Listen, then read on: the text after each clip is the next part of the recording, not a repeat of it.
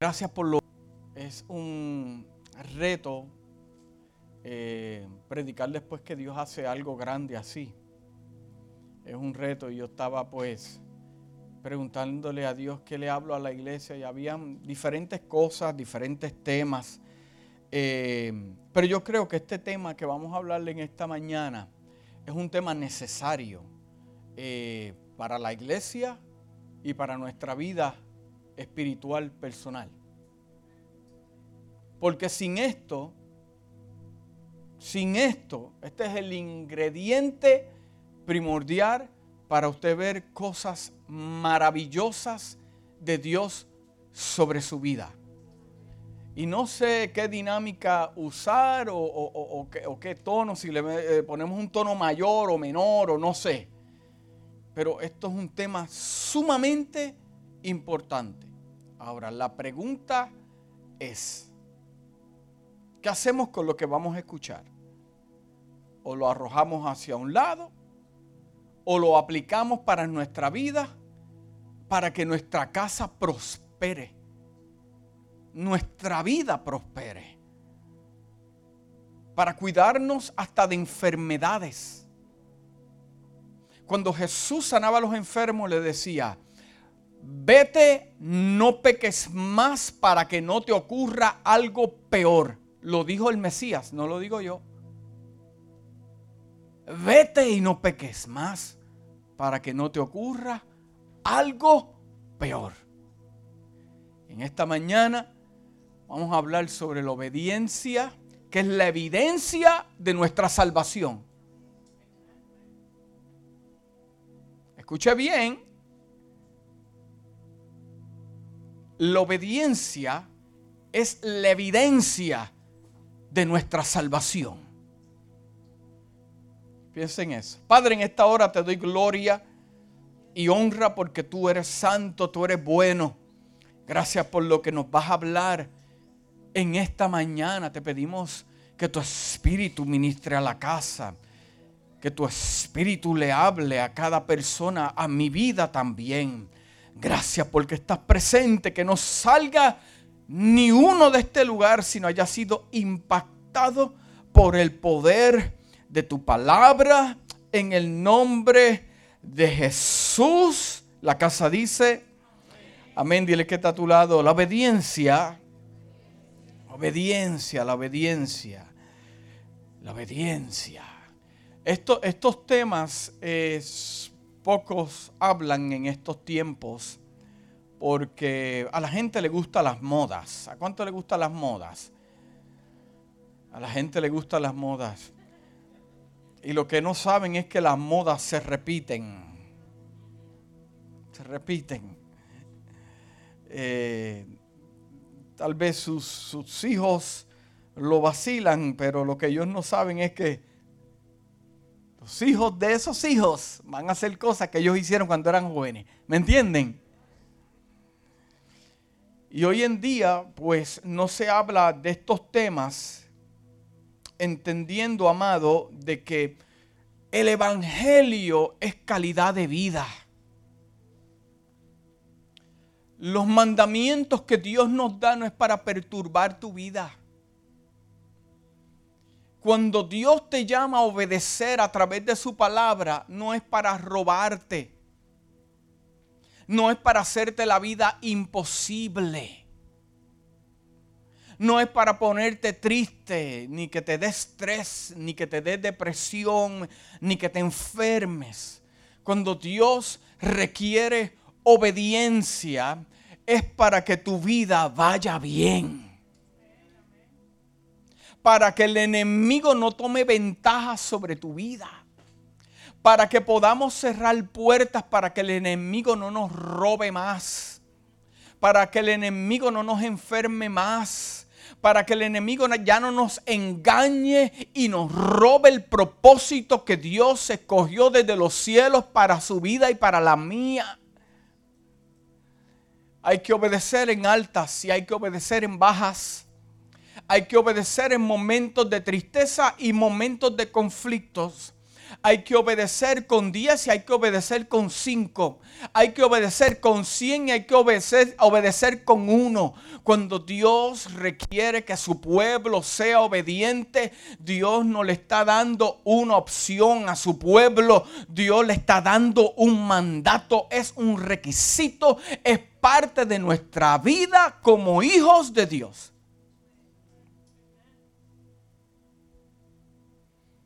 Dios no quiere dañarte. Dios le habló al pueblo de Israel y le dijo, los, planes que tengo para tu vida son de bien, no de mal.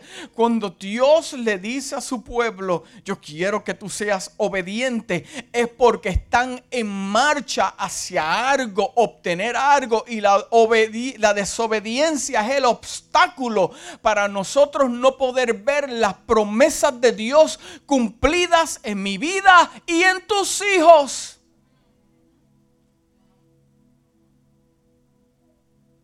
Podemos pensar, bueno, eso es algo personal, pero lo que usted y yo no sabemos es que nuestros hijos pagarán, pagarán por nuestra desobediencia. Mira, amado, cuando Dios llama y Dios escoge, Dios lo hace porque quiere derramar algo especial. Dios, mira, déjame aclararle algo, amado, para, para, Dios no escoge a cualquier persona, ni Dios llama a cualquier persona. Si usted está aquí, usted y yo somos privilegiados, porque hay otros que se están perdiendo día a día. Y nosotros estamos aquí por la gracia y la misericordia de Dios cuando usted y yo no merecemos nada. Dios no tiene que sanarnos. ¿Usted sabe eso? He doesn't have to. Dios no tiene que librarte. He doesn't have to. Pero porque lo hace por su amor y su misericordia. Él no tenía que enviar a su hijo. Lo envió por amor a nosotros. ¿Usted cree que él envió a su hijo para nosotros perder el tiempo?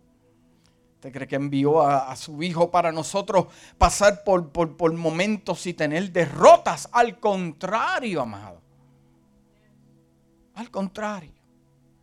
Yo he visto llamados poderosos de parte de... Mira, lo que falta es que ese cielo se abra y se oiga la voz de Dios audible. Pero ¿por qué es que pasamos derrotas y conflictos? Why? Dios escogió a su pueblo esta es la introducción. Dios escogió a su pueblo. Dios llama a Moisés. Ahora, la pregunta que yo le voy a hacer a la iglesia ahora es, ¿escogió Dios a Moisés? Claro. Este llamado fue un llamado personal y especial donde no había un profeta, no había un pastor, no había un maestro, no habían testigos. Él y una salsa que al día que no se consumía. Y Dios le habló a él en un desierto. Amado, ahí no, no había Facebook para testificar, ni Twitter, ni nada de este asunto. Esto fue un asunto personal. ¿Por qué? Porque ese asunto personal era un requisito para una misión especial. Dios lo llamó. Moisés vio cosas poderosas salió el pueblo de Egipto. Dios le endureció el corazón al faraón para que salieran. Dios hizo grandes señales, porque el que Dios llama, Dios qué? Y respalda también. Y respalda por, por qué? Por, por la obediencia.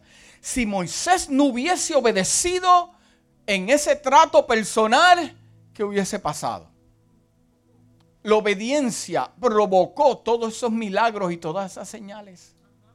¿Sabes que Dios hará cosas en tu casa por causa de tu obediencia? Es más, Dios hará cosas en la iglesia por causa de nuestra obediencia, no por nuestra capacidad, no tampoco por dones ni, ni, ni, ni, ni, ni revelaciones, es por la obediencia. Dios llamó a Moisés El trato de Dios con su pueblo no era un trato donde había alguien como intermediario, no, era un trato personal. Ese pueblo vio a Dios en una manera poderosa. Parte Moisés, Dios lo enterró, murió Moisés. Ahora hay una generación nueva jóvenes de menos de 19 años para entrar en la tierra prometida. ¿Por qué no entraron? Por la desobediencia. Usted sabe la historia, pero vamos a llegar al punto en esta mañana. El asunto es que Dios comienza a trabajar, a trabajar con Josué. Le da unas directrices, sé valiente. Obedece.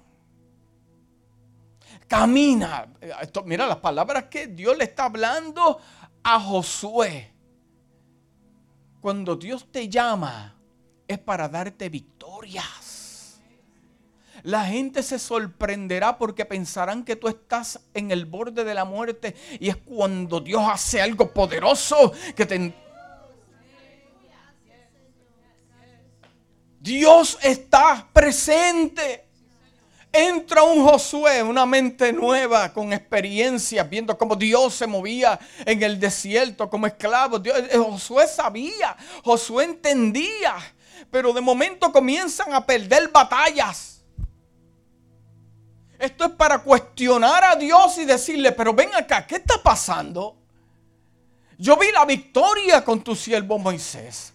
Ahora tú me llamas a mí, amado. Me, me, llamas, me escoges, me hablas personalmente y estoy perdiendo hombres. Gente está muriendo, padres están muriendo, jóvenes están muriendo, mujeres están muriendo, niños están muriendo, enfermedades están llegando al campamento. ¿Qué está pasando? Si fuiste tú el que me hablaste, eh, se ha encontrado en momentos como estos. Donde tú te eh, eh, autoexaminas y miras a ver si hay un área donde algo que está estorbando lo que Dios quiere hacer en tu vida. Bueno, Dios, Josué cuestiona a Dios, ¿qué está pasando? Dios siempre va a decir, yo he sido fiel. Lo que pasa es que yo sé algo que tú no sabes. Diré que está a tu lado, Dios observa.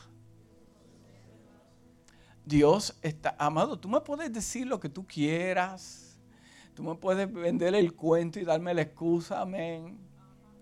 Pero Dios sabe tu corazón y sabe la palabra antes que salga de tu boca, ya la conoce. Y Dios le dice a Josué, eh, eh, eh, yo no tenía esto en el mensaje, eso me vino ahora. Dios le dice a Josué, lo que pasa es que hay un hombre que fueron a un sitio y se trajo algo indebido y lo escondió. Escondió ahí. ¿Cuántos han escondido cosas? Si el dinero ese de tu esposa eh, está ahí escondido. Y tú sabes cuándo se sabe cuando llega un bill inesperado. y tienes que sacar lo que tenías escondido. Y empiezan a perder batallas y cuestionan a Dios. Dios dice, yo he sido fiel. Lo que pasa es que hay uno que se llama Can, que se trajo un ídolo de otro lugar y lo escondió. ¿Será posible que por causa de una persona esté deteniendo la bendición de Dios sobre el campamento? ¿Será posible por un miembro de mi familia, el cual no es fiel a Dios, están llegando enfermedades a mi casa. ¿Será posible que por mi desobediencia mis hijos viven rebeldes a Dios? ¿Será posible que la iglesia Nuevo Amanecer, que Dios me viene hablando desde niño, esto no comenzó ahora, desde niño Dios me viene hablando esto, que estamos detenidos Porque hay algo escondido.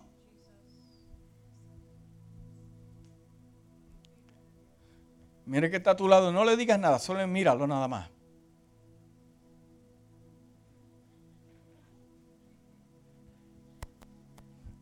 ¿Sabes por qué? Porque en el libro Proverbios dice que el que encubre su pecado no prospera. El que encubre, ¿sabes lo que es encubrir? Dale excusas. Tú me das una excusa, eh, tú estás encubriendo. No, porque eso es encubrir pecado. Cogen un texto, lo transforman para crear un pretexto cogen un texto y lo sacan fuera de contexto para crear un pretexto. Por eso es que hay tanto disparate teológico, porque toman un versículo, un texto para crear un pretexto y excusar.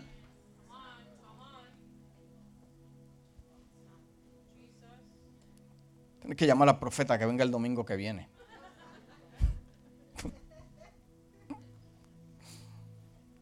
El libro de Proverbios dice, el que encubre su pecado. No, amado, yo no tengo tiempo para estancamientos. Usted sabe todo lo que... ¿Cuántos han pasado momentos duros este año? Momentos duros, duros de, eh, trabajo, enfermedades, eh, eh, no sé, no sé lo que... Hay cosas que yo no sé que usted ha pasado, amado. y Dios lo ha traído hasta aquí. Amado, ya no hay reversa hacia atrás. Ya estamos aquí. Todo lo que el Señor ha hecho, amado. Vale la pena obedecer a Dios. Mira lo que dice Juan 14, 15. Mira, mira lo que dice Juan 14, 15. ¿Y por qué Dios está trayendo este tipo de mensajes? La pregunta. Primero porque ya Él está cerca. Oh, está más cerca de lo que pensamos. Está más cerca que lo que pensamos. Segundo, porque Él te ama y Él quiere cumplir las promesas que están detenidas. Están detenidas, están detenidas. Y tercero, porque Él quiere prosperar la iglesia y tu familia también. Mira lo que dice Juan 14, 15. Mira, dice lo siguiente. Dice, si me aman, Jesús, el que está hablando es Jesús. No está hablando el apóstol Pablo. Si me aman, dijo el Mesías, obedezcan mis mandamientos. La versión de Message Bible dice lo siguiente. Dice, si me aman, demuéstrenlo. Diga que está a tu lado, demuéstralo. Haciendo lo que te he dicho.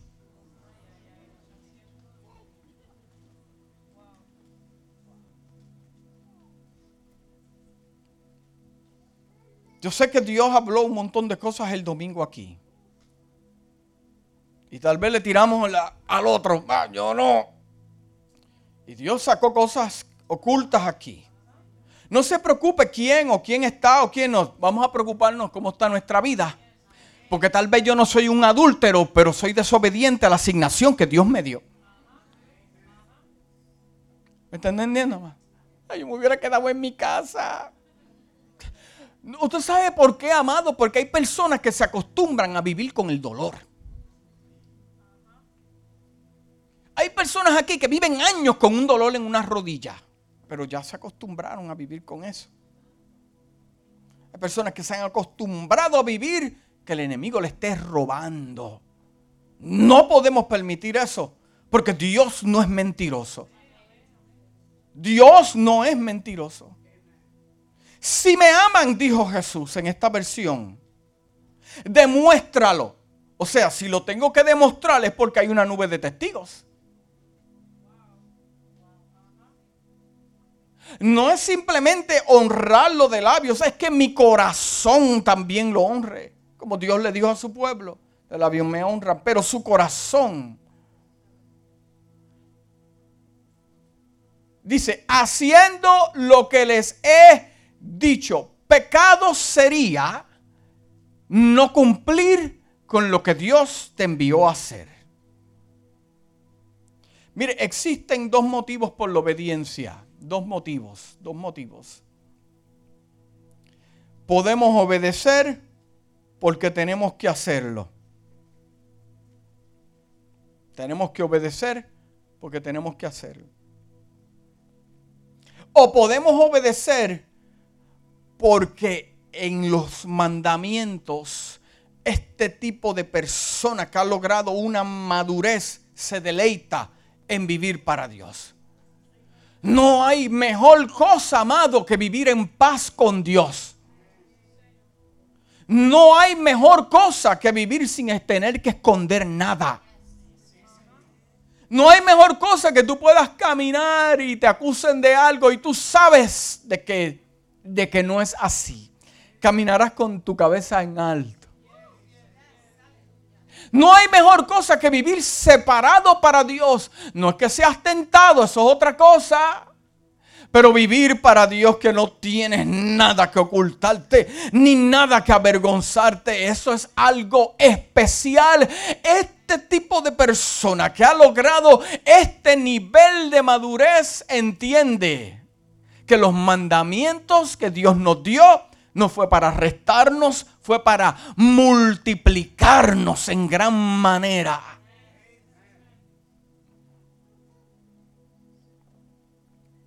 Un esclavo obedece porque tiene que hacerlo. Tiene que trabajar en cosas que no le agradan. Tiene que someterse a lo que diga el patrón o, su jefe o lo que sea. Un empleado obedece porque necesita hacerlo. Ah, porque como me pagan, dejo de ir a la iglesia, no hay problema porque no me pagan. Pero en un trabajo no puedo faltar porque me pagan. Dios no me va a pagar los biles. Tú sabes lo que te, Dios, Dios te da salud para que puedas trabajar. No nos equivoquemos.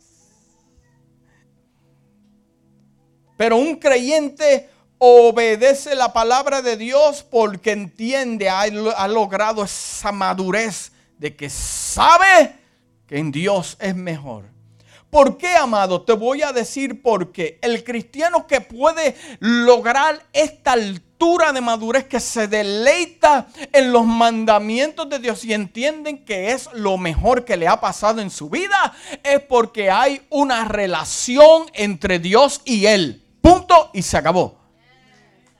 Si este tipo de madurez todavía no se ha podido alcanzar, que ven los mandamientos, lo que Dios te pide como una carga, amado, le voy a, le voy a ser sincero, la carga en el ministerio mía no es Dios.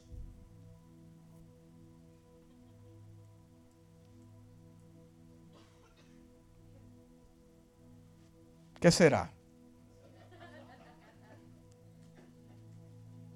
Mira, amado, la obediencia es algo céntrico, céntrico a lo largo de todas las escrituras, desde Génesis hasta el libro de Revelaciones. El que el Revelaciones dice: el que persevere hasta el fin, ese será salvo. Obediencia, porque no podemos permanecer si no hay obediencia. En Génesis Dios le dice a Adán y Eva, de todo puedes comer, pero de ese árbol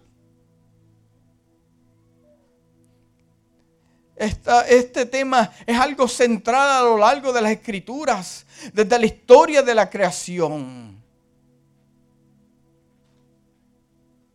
Mira, amado, indirectamente o directamente, Dios nos ha llamado a todos, a todos a la obediencia. La pregunta es, ¿por qué nuestra nación está como está? Por una cosa, la desobediencia.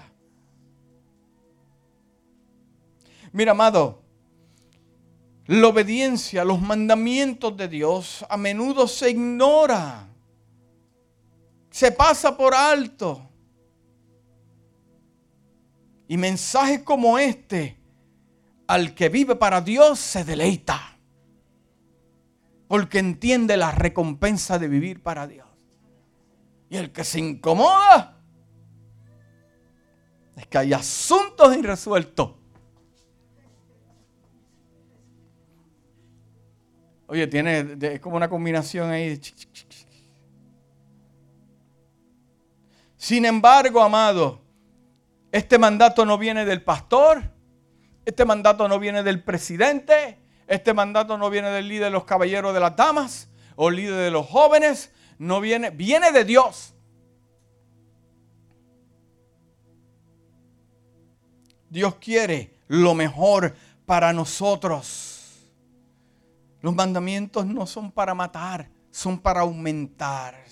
Si Dios hubiera, mire, eh, Dios hubiera, establecido el rey de Saúl para siempre, y su descendencia también se lo dio a otra persona. ¿Sabe que hay otras personas que están en línea? Por si acaso usted y yo nos ponemos complicados. Usted sabe que hay personas en línea. Por si acaso nos ponemos complicados, porque la obra de Dios continúa. Y somos especiales. Pero la obra de Dios continúa.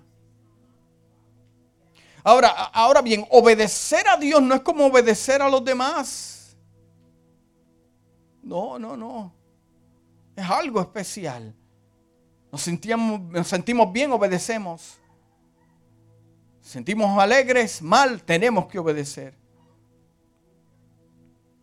Si me amas, guarda mis mandamientos, le dijo a los discípulos.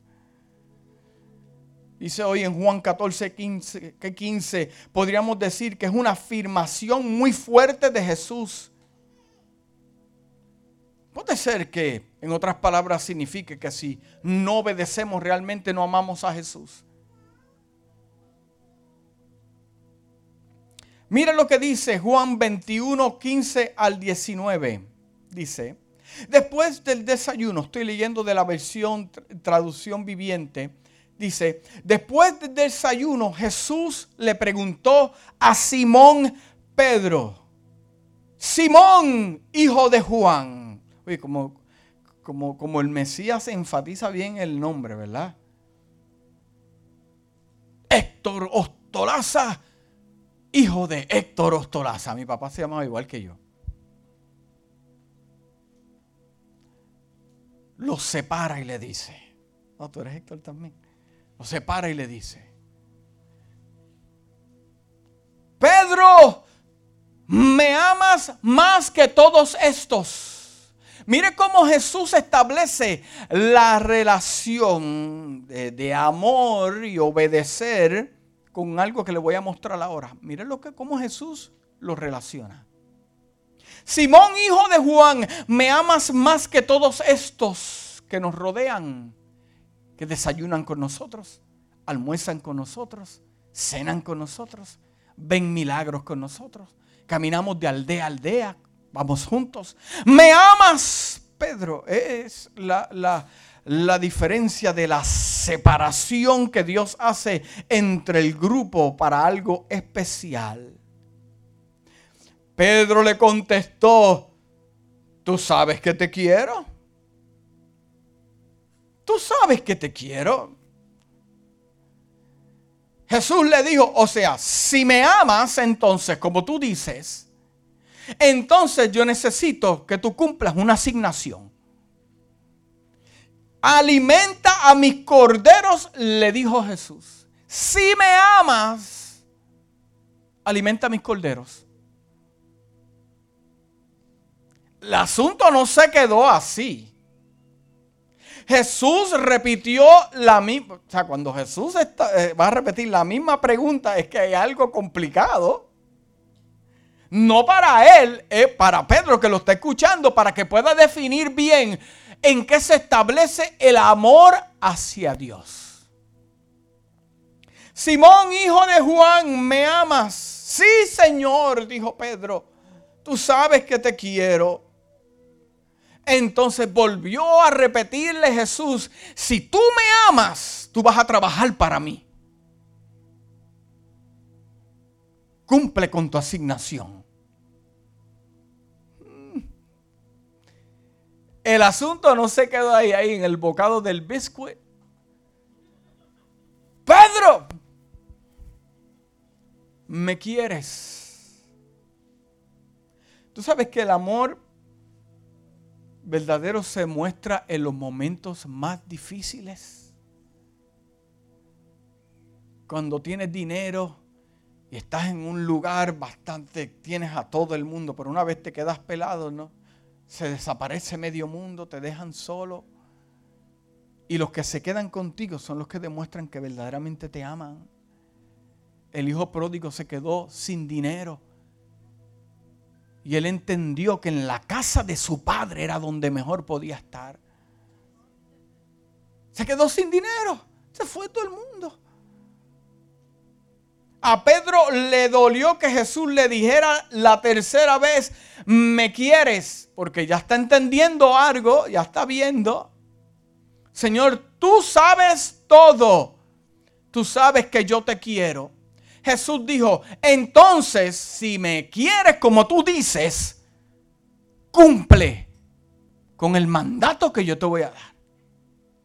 Significa que si Dios depositó algo en mi vida, yo no lo estoy llevando a cumplimiento. Eso sería demostrar el amor por Dios, amado, de acuerdo al texto bíblico. Y de la manera que Jesús lo está relacionando, podemos llegar a la conclusión que es cierto.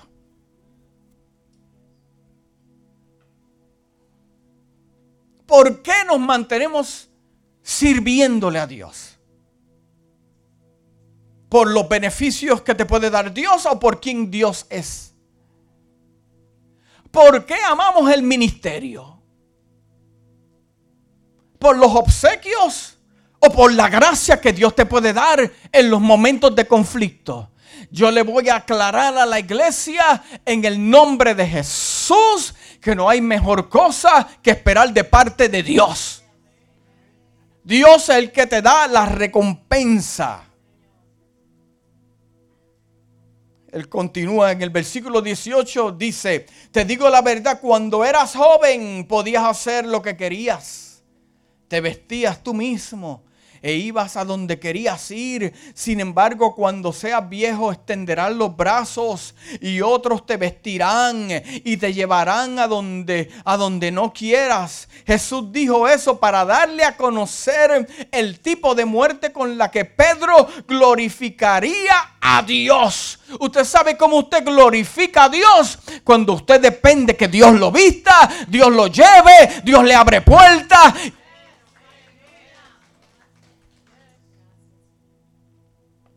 Hoy en día vivimos afanados por lo material. O sea, quien me sostiene, me sostiene Dios. No sé cómo lo hace, pero lo hace. Usted sabe todo lo que usted tiene ahora. Su vehículo, eh, mis instrumentos, mis cosas, lo que usted tiene, todo lo que usted tiene, la casa que tiene, todo, todo. Los muebles hermosos que tiene, la cama que tiene tiene un hueco el matre, pero, pero está bien. Lo que tiene, lo que tiene. Usted, usted, usted ha trabajado fuerte por eso. ¿Cuántos han trabajado fuerte? ¿Cuántos han tenido que trabajar overtime para poder lograr algo? Usted dice, wow, lo aprecia, wow. Usted sabe que todo lo que usted tiene ya está el nombre de otro.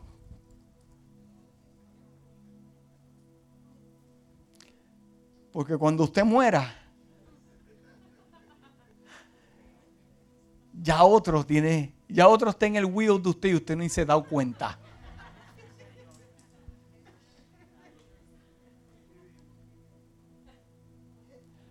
Cuando en esta semana yo comencé a meditar en esto, en eso que le acabé de decir,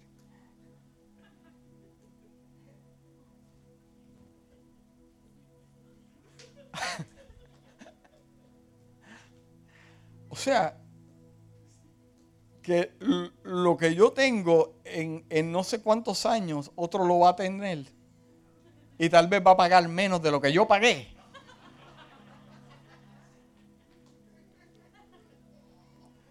Como dice el americano, that's a rude awakening para no afanarme por nada en este mundo. ¿De qué vale de que yo trabaje y trabaje y trabaje y, Dios me guarde y me cuida y, y, llegue el momento difícil de una enfermedad a mi casa? Lo que usted tiene, amado, no se afane por nada, porque lo que tiene es prestado. Pero cuando usted trabaja para Dios, usted invierte en la eternidad por la obediencia. No entiendo, pero tengo que obedecer. No me hace sentido, pero tengo que obedecer. No he recibido una palabra, una confirmación, pero tengo que obedecer porque tarde o temprano Dios va a honrar no mi capacidad, Dios va a honrar mi obediencia. He visto gente con menos capacidad ministerial y poder desarrollarse, amado. No hay un secreto, no hay un mover. Lo que hay es la obediencia. Vamos a cumplir siete años aquí. Siete años. Lo vamos a celebrar todos. ¿Por qué? Porque yo soporté, usted ha soportado, si no hubiéramos soportado, no, vamos, no hubiésemos visto los siete años que se aproximan si Cristo no viene antes. Porque la cosa está como color de hormiga y la gente dormida.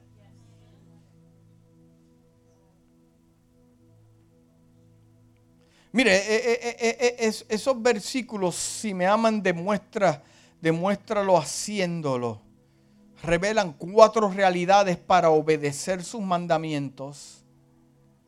El primero, Juan 2.3 dice, podemos estar seguros de que conocemos a Dios. ¿Cuántos conocen a Dios? Sí, conocemos el propósito de redención y conocemos lo que Dios hace a través de la Biblia, pero déjeme aclararle algo y aclararme algo a mí que no se me olvide, que no se me olvide. Dile que está a tu lado, que no se te olvide. Dice, dice, podemos estar seguros de que conocemos a Dios si obedecemos sus mandamientos. No cuántos diplomas de teología y divinidad yo tenga en la oficina, es si obedezco.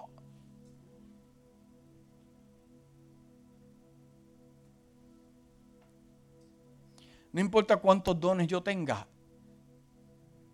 es si obedezco. La obediencia es, eh, un plano a largo plazo. He visto con tantos talentos y tener su vida a corto plazo.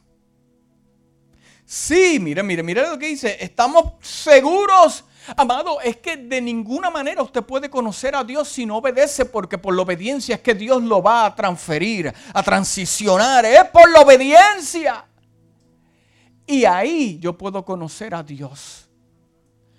Muchos conocen a Dios por lo que yo predico, no por lo que han experimentado en sus vidas personales. Yo no conozco a Dios por lo que predico. Yo lo conozco por lo que ha hecho en mi vida personal y no hay otra. ¿Me está entendiendo, amado? Dile que está a tu lado. Dios está hablando. Hay uno que hace entre los dientes.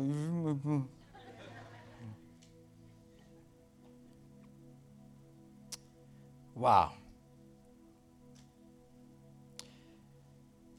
Mire, lo que le voy a explicar en este momento, muy importante. Dice, Juan no está respondiendo a la pregunta cómo llegar a ser un cristiano. Él no está diciendo eh, eh, eh, que si quieres ser salvo, reciba la gracia de Dios o conocer a Dios, entonces tienes que obedecer. Estamos hablando sobre el, el versículo que leímos anteriormente. A repetirlo otra vez, podemos estar seguros de que conocemos a Dios si obedecemos sus mandamientos. ¿Estamos claros? Él está diciendo, mira lo que Juan está diciendo. Así es como sabes que conoces a Dios, porque Él se manifiesta en la forma en que usted y yo vivimos. Él nos visita en la forma en que usted y yo vivimos.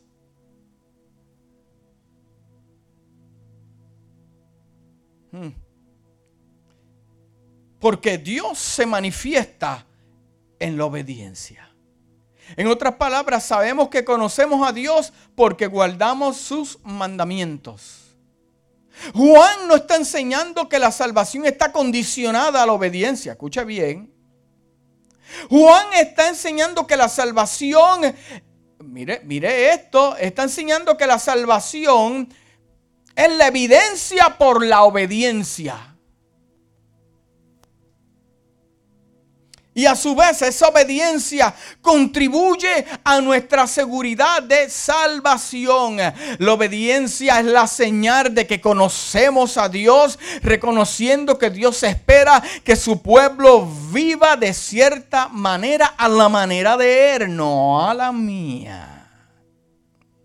¿Cómo sabemos que conocemos a Dios eh, respecto a este versículo bíblico? La prueba es, si guardamos sus mandamientos, obedecemos la palabra de Dios. En la Biblia, nuestra regla final para la fe y la práctica. ¿Sabes lo que Dios me hablaba en esta semana? Que la gente no está leyendo la Biblia. Y cuando la gente no lee la Biblia, no tiene una revelación, no personal, íntima con Dios.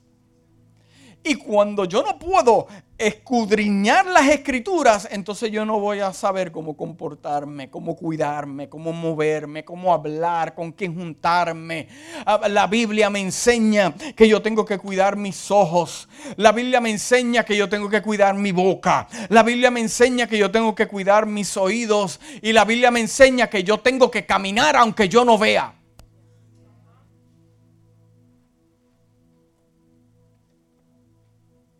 ¿Cuántos se van a comprometer a leer la Biblia en esta semana?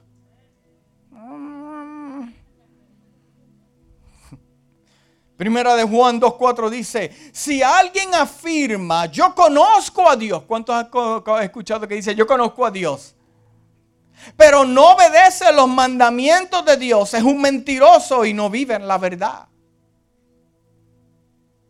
Lo mismo en la versión de Voice Bible dice, si alguien afirma, estoy en una relación íntima con él, pero este gran hablador no, dice este gran hablador no vive sus mandamientos, entonces este individuo es un mentiroso y un extraño a la verdad.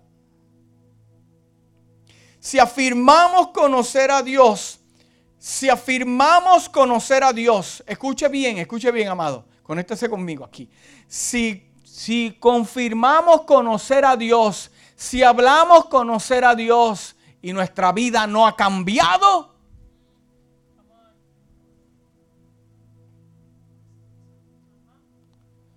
si profesamos conocer a Dios y nuestra vida no ha cambiado a un desarrollo y una madurez y seguimos cometiendo los mismos errores y los, mismos asuntos, amado, eso es para para preguntarnos si verdaderamente conocemos a Dios y estamos en una relación con Él. Porque Dios no hace trabajos incompletos.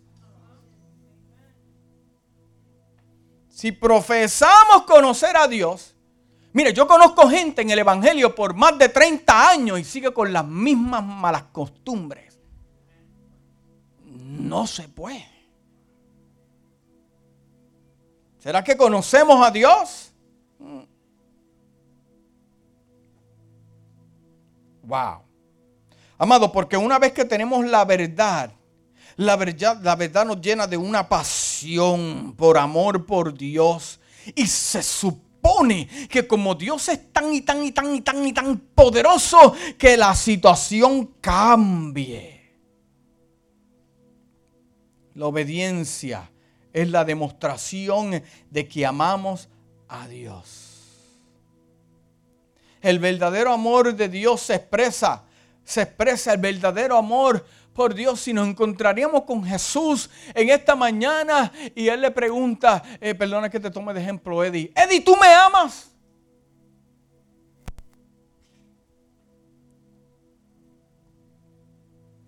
Héctor, ¿tú me amas? ¿Qué le contestaríamos en esta mañana? Wow. Mira, amado, aquel que ha tenido una relación con Dios se deleita en hacer la voluntad de Dios y se mantiene firme a todo costo. Mire lo que dijo el salmista en el Salmo 119, 16, 18. Dice, me regocijaré en tus estatutos. Mira lo que dice el salmista, me voy a regocijar. ¿Sabe por qué? Porque el salmista entendió el salmista entendió que él ha sido cuidado, prosperado, Dios le ha dado la victoria, Dios lo entró en el palacio, Dios le dio la victoria también. Amado, mira lo que dice, me regocijaré en tus estatutos, no me olvidaré de tus palabras, haz bien a tu siervo que viva y guarde tu palabra, abre mis ojos y miraré las maravillas de tu ley. El salmista también dice en, la versión nueva, eh, versión internacional, lo mismo dice, en tus decretos, mira lo que dice el salmista en esta versión, en tus decretos hallo mi deleite. ¿Podemos decir lo mismo? ¿Podemos decir lo mismo? Que por vivir para Dios, para vivir para Dios, tengo paz, tengo alegría. Podemos decir como dice el salmista. ¿Cuántos hay aquí que hablan como el salmista que pueden declarar lo que dice el salmista? Dice, en tus decretos hallo mi deleite. Jamás olvidaré. Mira lo que dice el salmista. No dice, jamás olvidaré el palacio, la casa o el... Jamás olvidaré tu palabra. Lámparas a, mis pies tu palabra y lumbrera mi camino. Dice, la obediencia caracteriza nuestro caminar. En primera de Juan 2, 5 al 6 dice, en cambio el amor de Dios se manifiesta plenamente en la vida del que obedece su palabra. ¿Está buscando conmigo las escrituras? ¿O lo digo muy rápido? Primera de Juan 2, capítulo 2, primera de Juan capítulo 2, 5 al 6 dice, en cambio el amor de Dios se manifiesta plenamente en la vida del que obedece su palabra. De este modo sabemos que estamos unidos con Él. De este modo es la confirmación. Él afirma que permanece en Él, debe vivir como Él vivió. Uh, ¡Wow!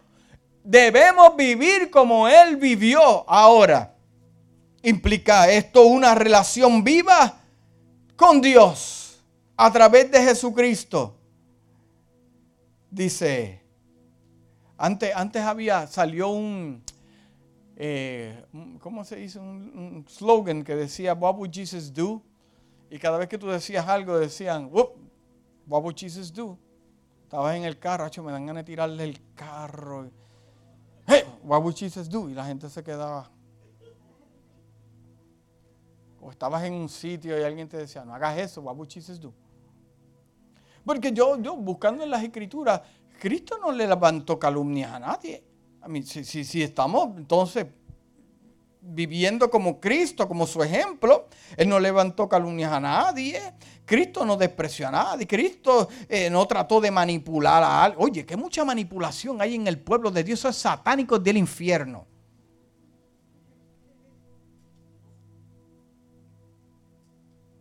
A mí las manipulaciones no me tuercen el brazo, amado. Me activan en una manera sobrenatural. Cuando Cristo, mire, cuando Cristo se aprovechó de alguien, cuando Cristo tenía una agenda contraria a la visión del Padre. Mm. ¿Estaremos viviendo para Cristo, amado? ¿Estaremos viviendo para Cristo? Si yo llevo años en el Evangelio, yo no puedo seguir pensando igual, hablando igual, caminando igual, con el mismo carácter. Eso no es transformación, eso es conformismo. ¿Usted me entendió? Si yo todavía estoy en las mismas, eso es que me he conformado de la manera que vivo.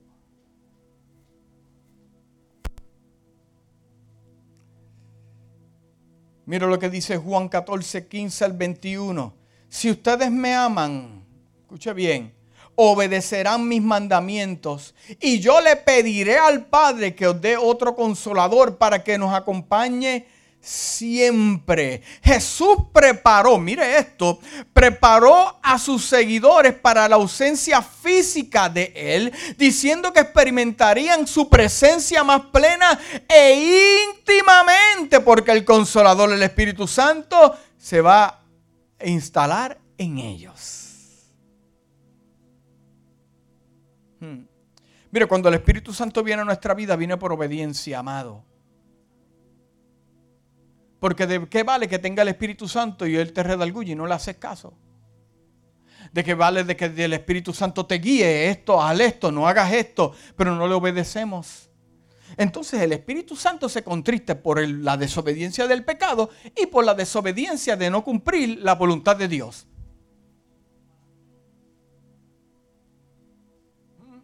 ¿Entendió eso? El Espíritu Santo se contrista por, porque yo estoy peleando contra la voluntad de Dios. Wow. El Espíritu Santo nos trae a nuestra vida una conciencia hacia Dios, un sentido de guía, propósito en la vida, el poder obedecer a los mandamientos de Dios, la comprensión de que estamos unidos en una relación con Dios. El Espíritu Santo nos enseña lo correcto. ¿Por qué? Por la obediencia. Nos guía eh, eh, eh, de la mano. El Espíritu Santo te guía de la mano para que conozcas a quién. A Dios y seguir a Dios. El Espíritu Santo te da fuerza, te fortalece, te, te, anima. ¿Para qué? ¿Para qué, amado? Para que usted pueda cumplir la voluntad de Dios en su vida. Como yo puedo cumplir la voluntad de Dios en nuestra vida. ¿Por qué? ¿Porque es lindo? No. Porque es obediente. Wow. Tengo que brincar cosas por cuestiones del tiempo. Pero mire, usted, usted y yo podemos identificar el tiempo que vivimos porque hay gente que se ha olvidado. ¿Por qué la iglesia está pasando lo que está pasando? Eh, no solamente esta, muchas iglesias. No me confunda em, la emoción, porque la gente sigue la emoción. Hasta que tú le predicas un mensaje que confronte su vida, ahí se vacía la iglesia. Dale un entretenimiento y pongo... Que falta que la iglesia, bueno, ya lo hay, iglesias que tienen machinas afuera para la gente. Yo vengo de ahí pero le predicas un mensaje que, de obediencia. Amado, es que la voluntad de Dios no se cumple con otra cosa. Podemos poner así, así, como usted quiera, pero la Biblia a mí me dice otra cosa, amado. Y ya voy a terminar con esto. Pero si de verdad queremos amar a Dios, llenaremos nuestras mentes con sus pensamientos y de esa manera podremos tener la forma de mirar al mundo como una necesidad que tienen. ¿Será posible que la iglesia no tiene pasión por las almas? ¿Por qué la iglesia de Jesucristo no predica ya el Evangelio a la gente? Porque no se reúnen y le dicen, mira, necesitas a Dios. ¿Por qué es que ya no hacemos eso? ¿Será que la gente está conectada a la obediencia de Dios? ¿O simplemente están conectados a Dios por su necesidad? Nuevamente, amado, si me amas, dijo Jesús, guarda mis mandamientos. Mateo 6:24 dice, Nadie puede servir a dos amos. Podría amar a otro y odiar, amar y odiar al otro o despreciarlo. Amar verdaderamente a Jesús nos lleva a renunciar. Diga renunciar. Renunciar, hay personas aquí que tienen que renunciar con algo. Amar verdaderamente a Jesús nos lleva a renunciar a cualquier cosa en nuestra vida que nos aleje de Él. Yo no sé lo que usted tiene que hacer en su casa o, si Dios le, le, tocó la fibra a su corazón el domingo, pero si usted tiene algo oculto, amado, es momento para levantar esa alfombra y cueste lo que cueste salir de eso. Salir de eso.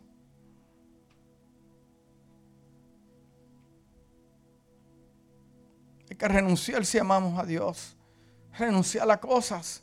No es como yo me sienta, ni como yo piense. Es lo que a mí me dice la palabra.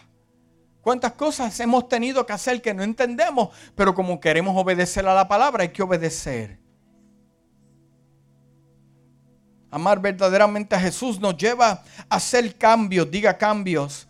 Usted ha hecho cambios, hemos hecho cambios, cambios, cambios, hemos hecho cambios. porque Por amor a Jesús. Mire, personas han hecho cambios en la manera que han vivido, en la manera que actúan, pero comenzaron haciendo cambios en la manera que piensan. No puedes ser obediente a Dios si no cambias tu manera de pensar el conflicto en tu familia, en la intimidad con, tu pareja, no te da el derecho a buscar cosas afuera. Cambia tu manera de pensar y transformarás toda tu casa. ¿Me está entendiendo, amado? ¿Cómo sabemos si amamos a Jesús? ¿Cómo lo sabemos? ¿Cómo lo sabemos? ¿Cómo lo sabemos? Como nuestras vidas están. ¿Vivimos como Jesús nos pide? ¿O vivimos bajo nuestro capricho y nuestras ideas y nuestra forma de pensar? Si usted se encuentra hoy en la voluntad de Dios, haciendo lo que Dios le envió a hacer, usted verdaderamente ama a Dios un aplauso si se lo vas a dar.